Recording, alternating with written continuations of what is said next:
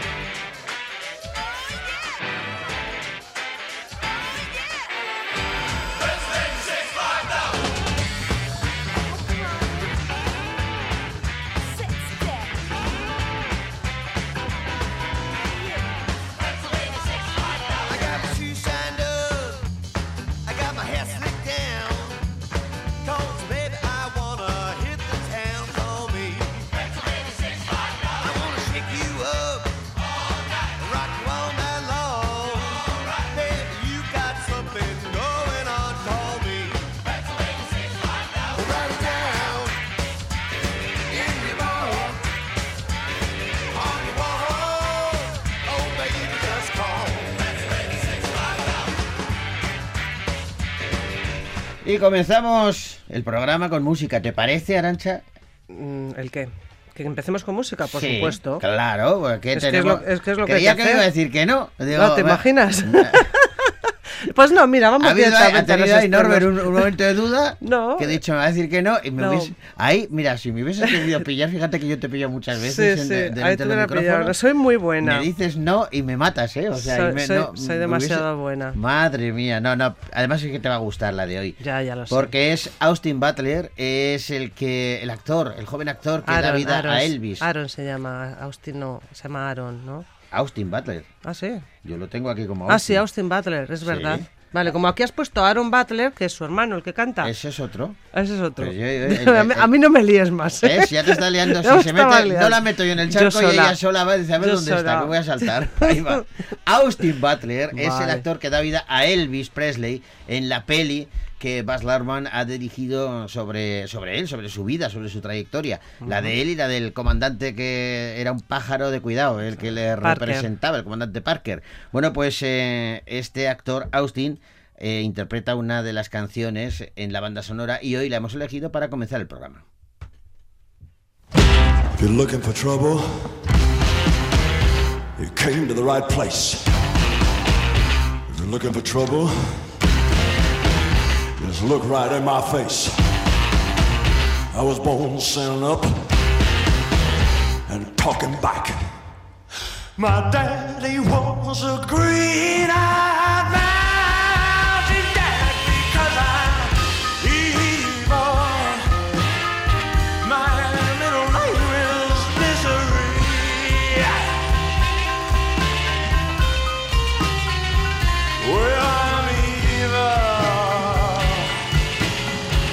So don't you mess around with me.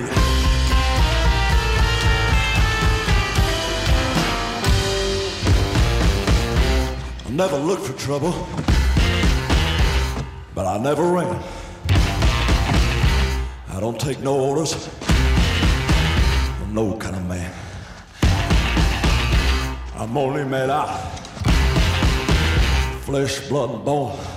But if you're gonna start a rumble,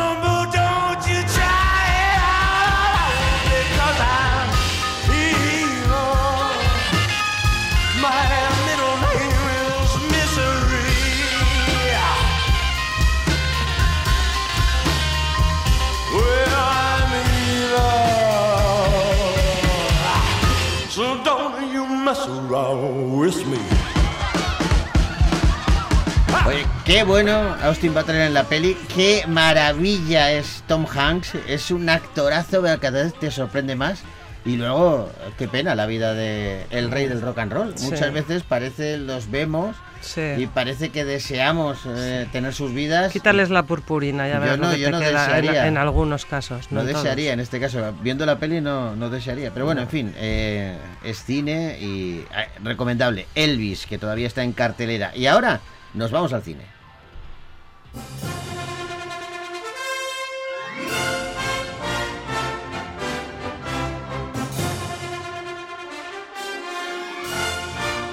Y vamos a comenzar con una comedia que dirige Nacho García Velilla y se titula Por los pelos.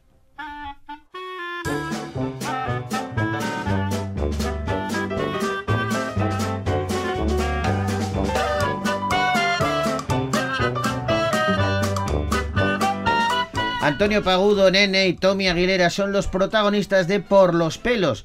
Eh, una película que nos cuenta la historia de Juanjo. Juanjo es un cuarentón que, bueno, pues pese a que no tenía la autoestima baja por su calvicie, o sea, lo llevaba bien, pero su mujer Inma está obsesionada con la imagen y la estética. Y ella va a ser la que va a acabar acomplejándolo. En cambio, a su amigo Sebas sí que le afecta su escasez capilar y digamos que está dispuesto a hacer lo que sea por recuperar su versión más joven, algo que también afecta a su exmujer Sofía y a sus hijas. Dispuestos a todo, los dos se van a meter en un pequeño lío para conseguir el dinero que les permita viajar a Turquía y poder realizarse un injerto capilar en Estambul.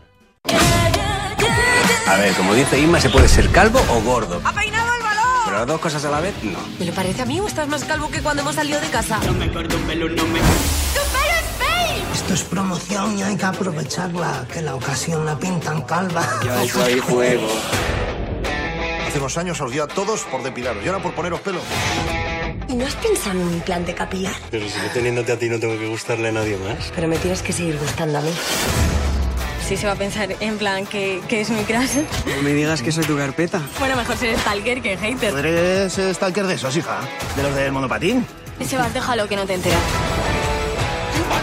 Ahí la autoestima, ¿cuántas comedias ha generado? Una de ellas por los pelos. Y su director, Nacho García Velilla, está con nosotros. Nacho, ¿cómo estás? Hola, buenas, ¿qué tal? Muy bien. Oye, es cierto que la autoestima, eh, de una forma u otra, ha generado multitud de comedias para la historia del cine. Sí, la- el- lo que son las debilidades, las inseguridades, todos nuestros complejos, pues dan mucho para, para hacer comedia. Es cierto, Nacho, que lo que más nos gusta, lo que más nos provoca gracia, eh, son los defectos que solo además los vemos en los demás, pocas veces nos vemos reflejados nosotros. Bueno, de- también hay que mirarse los suyos propios, ¿eh? Hombre, claro, es- ser muy generoso con uno mismo, no verse defectos, pero vamos. El, eh, sí, la- la- la- el mundo de las inseguridades, eh, la debilidad, tratado a través de comedia, sin olvidarnos que hay un conflicto en el fondo, ¿no? Y que y, que eso muchas veces pues eh, lleva a un, un- pues bueno una problemática eh, que, que- que hay que saber tratar.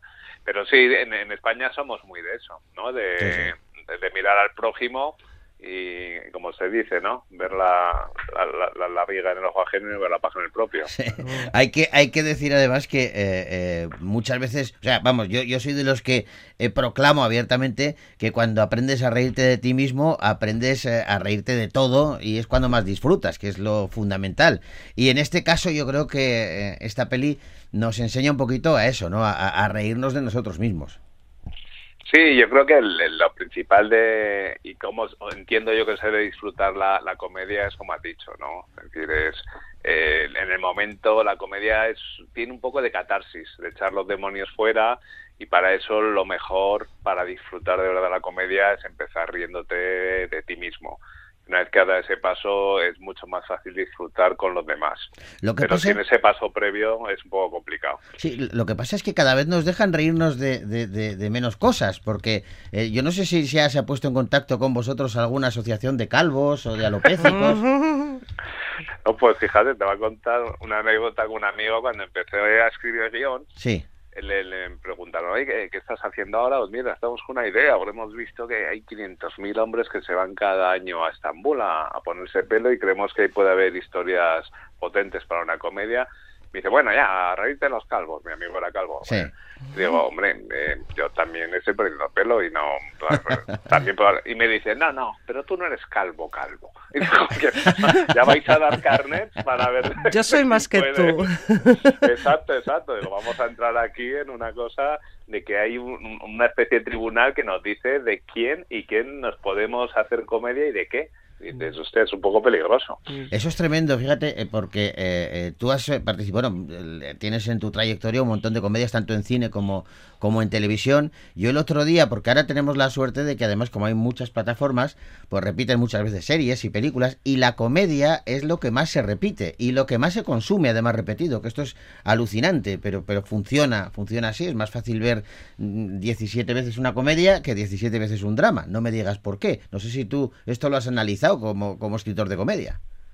Sí, le- siempre ha ocurrido, ¿eh? Nosotros desde que...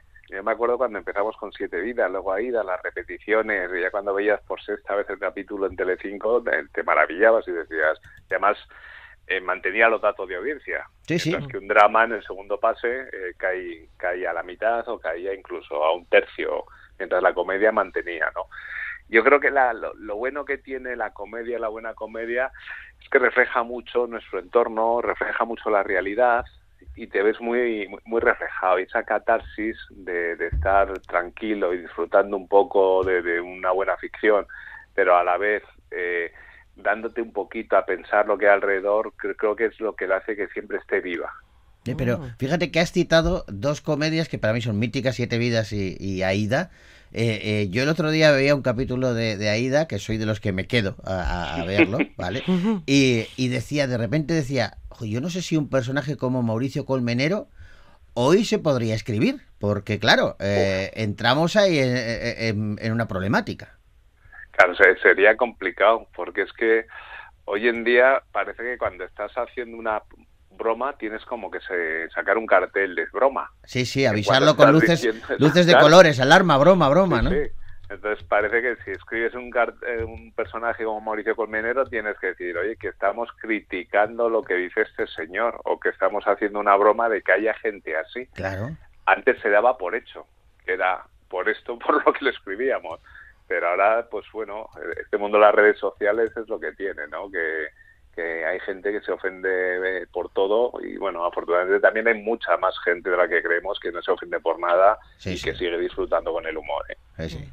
Y, y a mí me interesa de, de- como creador, como, como guionista, ¿en qué momento tú eh, escuchas ese titular del, del turismo capilar, del medio millón de personas que van a hacerse un injerto a Turquía, y dices, mira, tengo aquí tengo un largometraje, Hay un aquí tengo una, un una- una germen". película de, de- de hora y media, porque, eh, claro, ¿ese es el punto de inflexión? O, o ya tienes detrás algo que no sabes eh, hilar? No sé, explícame un poco. No, mira, realmente el, eh, a mí el primer comentario sobre este fenómeno me, lo hace un, un calvo ilustre que es Miquel Lejarza. Hombre, gran, gran amigo, sí. gran amigo. Sí, sí, sí. Pues eh, productor de Antena 3 y me viene a hablar del fenómeno de- del turismo capilar, digamos, ¿no? Entonces dice, oye, eh, fíjate lo que está ocurriendo, que antes era como un, un hecho aislado de famosos, de tal, y está ya yendo mucha gente. Y de principio, de, de- de- pero que tú crees que esto da para una película, el, dejamos ahí la conversación y al tiempo yo leí un artículo que decía que medio millón de personas iban cada año, hacían este viaje, ¿no? Pues ya cuando empiezas a pensar, es que de esto la persona eh, se gasta un dinero, se va allí, se mete en un quirófano, digamos que lo que hace, digamos, es un sacrificio económico, eh, social, gordo. Entonces te pones a pensar, ay, re- re- detrás de estos viajes hay muchas historias. Hay historias eh, pues de debilidad, de falta de autoestima, de incluso, bueno, pues eh, vanidad. Y todo eso son elementos muy buenos para, para una historia y para una película, creo yo. Claro. claro. Oye, y, y claro, una vez eh, decides eh, que tienes una historia de calvos, necesitas actores calvos. eh, o, o, en su Mm. defecto, actores que se dejen afeitar la cabeza. Eso fue un proceso, a- aparte de, de- de paralelo al proceso de casting, porque yo, yo quería no estar condicionado, ¿no? No eh, partir del casting diciendo, bueno, tengo a Javier Cámara, tal, o no, vamos a hacer un casting abierto y cuando veamos, y además quería un casting como muy fresco, de gente muy cercana, que, que es lo que me estaba ocurriendo a mí, que de pronto veía que mi vecino se, se amanecía un día con un flequillo frondoso. Entonces decía, que- quiero que la gente se crea que el amigo de al lado lo está haciendo, ¿no? Y entonces, paralelamente a eso, en la investigación, sí que nos dimos cuenta en la documentación que la gente que iba a operarse no era el calvo calvo, digamos, porque Sí. digamos ese ya tiene poco arreglo. Era, era el, que, el que asomaba un poquito, ¿no? Sí. Exacto, porque digamos que la, la parte donante, que es la coronilla, es, es limitada. Entonces eh, no se puede cubrir una calva demasiado ya desarrollada. Entonces nos dijeron que la gente que estaba yendo, la media edad era entre 22 y 35, y era gente que estaba en el proceso. Y entonces a partir de ahí, eh, eh, paralelamente, di con el casting que quería, los tres tenían pelo, entonces dijimos, bueno, va a ser más fácil para contar todo el proceso desde que van perdiendo y tal, digamos, degradar a gente que, que, que empezar a poner pelos artificiales a calvo. ¿Quién es el que se encarga, Nacho, de eh, sentarse, yo qué sé, pues, eh, eh, con Antonio Pagudo, por ejemplo, y decirle, vamos a ver, cómo te- te- hay que meter tijera aquí? Pues eh, bueno, creo que me tocó a mí. Porque menudo pelazo tiene Antonio, ¿eh? Menudo pelazo. Eh, eh, Es que eso, fíjate, eh, yo- yo- cuando empezamos ya con la, la gente de efectos especiales a, pues, a hacerle las calotas, tal, es que me decían, pero Nacho, has tenido que escoger al, al actor probablemente que más pelo tiene en España.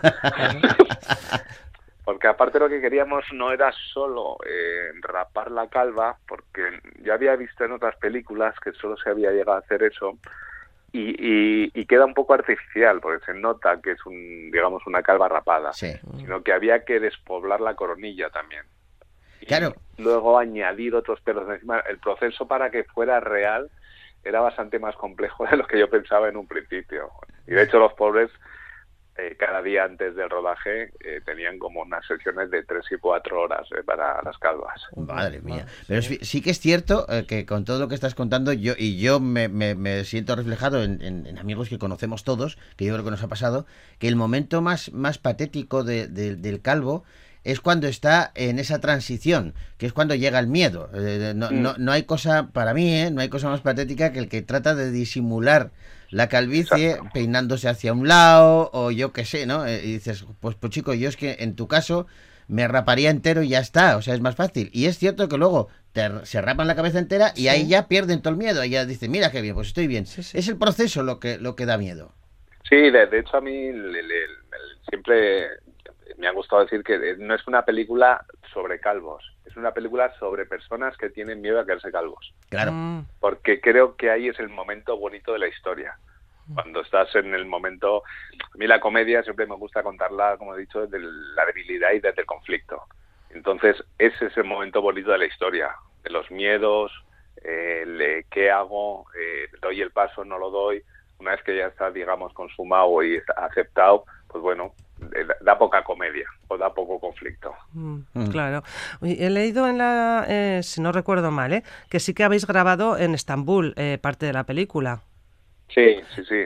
Y, y habéis encontrado, os habéis encontrado con gente. ¿Os chocasteis allí con el turismo Claro. de calvos de verdad? Muchísimo. Es que es increíble. Es que cuando vas ahí parece una, en grupos de que son sectas, porque ya no solo, ya cuando eh, le- coges el avión para ir a Estambul, te das cuenta de que hay más cabezas despejadas de lo que normalmente hay en un vuelo. Eso ya, pero cuando ya estás en Estambul, estos grupos que hemos intentado reflejar en la película que van con su traductora, porque hay grupos de italianos, de españoles, eh, de, de alemanes, siete, ocho que se han operado, entonces tienen los, estas pequeñas costritas en la cabeza y una banda para que no les baje la, la, la, la- joder, me saldrá, la anestesia.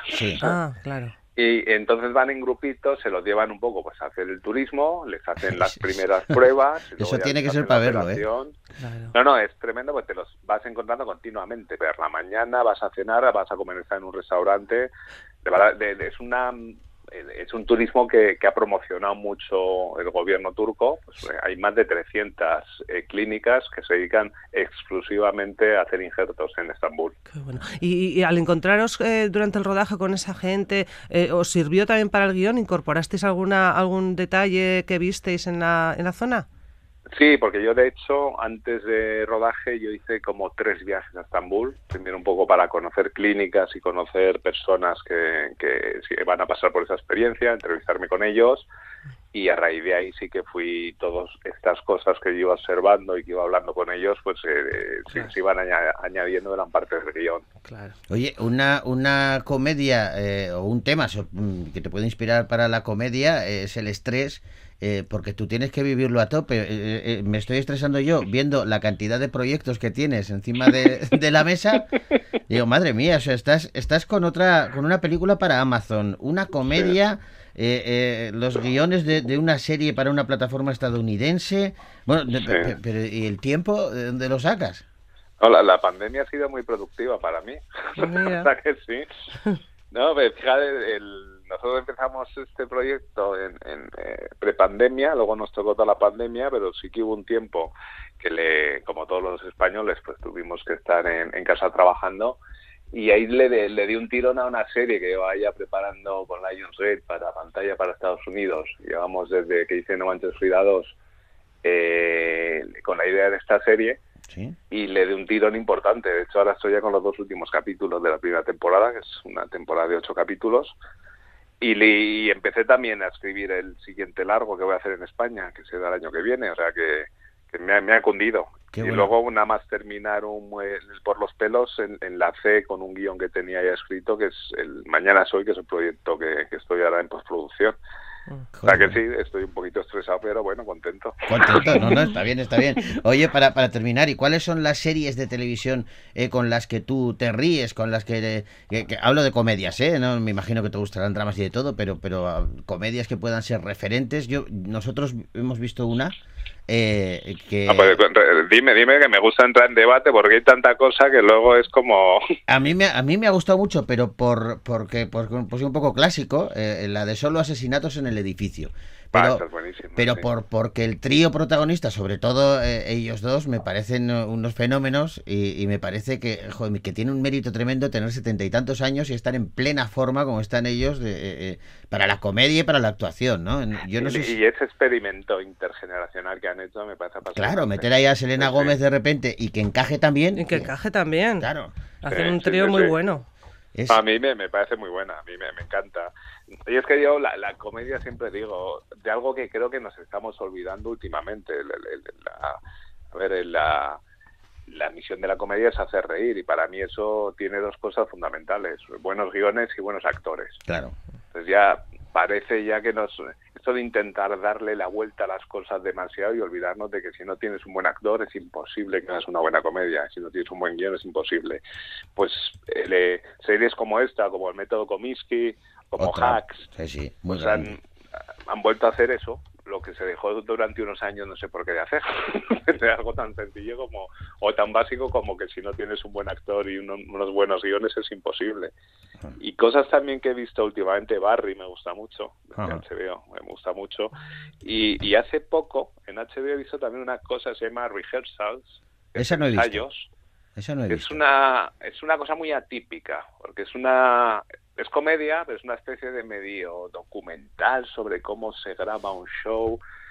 No, no os quiero contar mucho porque la premisa creo que es sorprendente. Yo he visto solo creo que los tres primeros Y capítulos me la voy a apuntar porque ya con eh, recomendada por Nacho tiene que ser eh, interesante por lo menos. Eh, Es sorprendente, ¿eh? va, va a hacer, va a hacer debate porque es, es una premisa que creo que, que- que sorprende. Y hay gente que le va a amar, a mí yo estoy encantado con ella, no sé qué no sé qué desarrollo tiene porque la verdad es que es bastante extraña y no sé si va a dar para mucho, pero los primeros capítulos a mí me han gustado mucho. Por lo menos hay que echarle un vistazo. Yo, yo estoy viendo una, una que no es comedia, pero habla de la comedia y además con muchos comediantes, que se titula, es un documental, eh, son cuatro capítulos, se titula Tenemos que hablar de Cosby, que es de, de, evidentemente de, de Bill Cosby y de, bueno, pues eh, de toda su trayectoria y cómo todo el escándalo que, que, que- que- se ha montado, justificado, más que justificado, Sí, sí. eh, eh, eh, re- realmente lo estábamos viendo desde los años 60 en sus monólogos y todo, pero no, lo, no le dábamos importancia, ¿no? Y claro, con el tiempo todo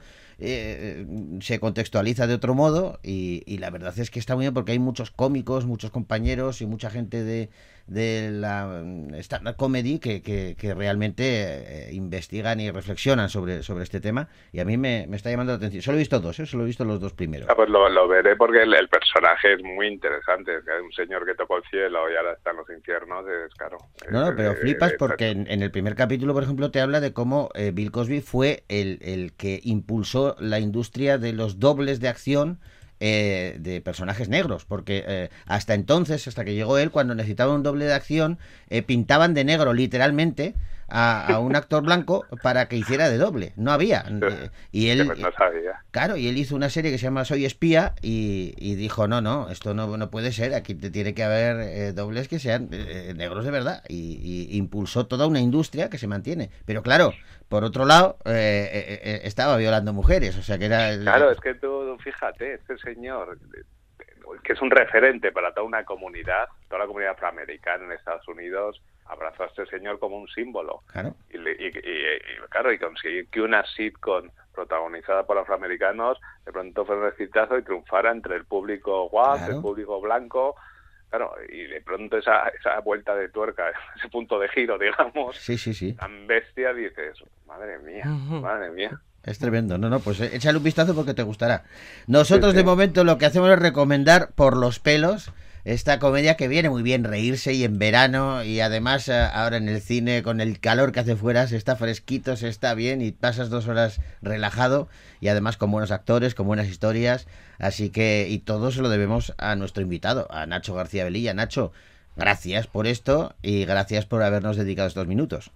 Pues gracias a vosotros y, gracias también, también a todo el equipazo que tuve en la película. Esto es de Nacho y de muchos más. Pues tienes una, una cosa en equipo. Si no tienes un buen equipo, difícilmente sale adelante. Correcto, estoy de acuerdo. Un abrazo grande, Nacho. Venga, un abrazo a vosotros. Hasta pronto, adiós. Hasta luego.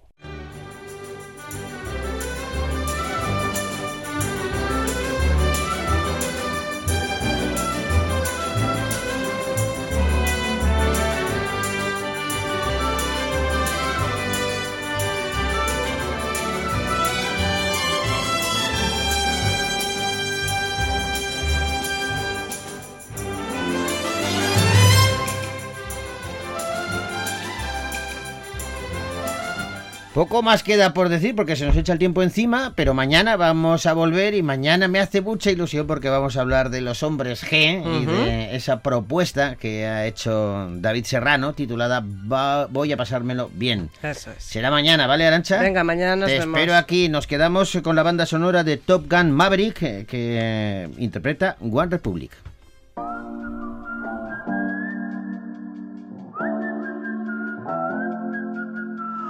I you.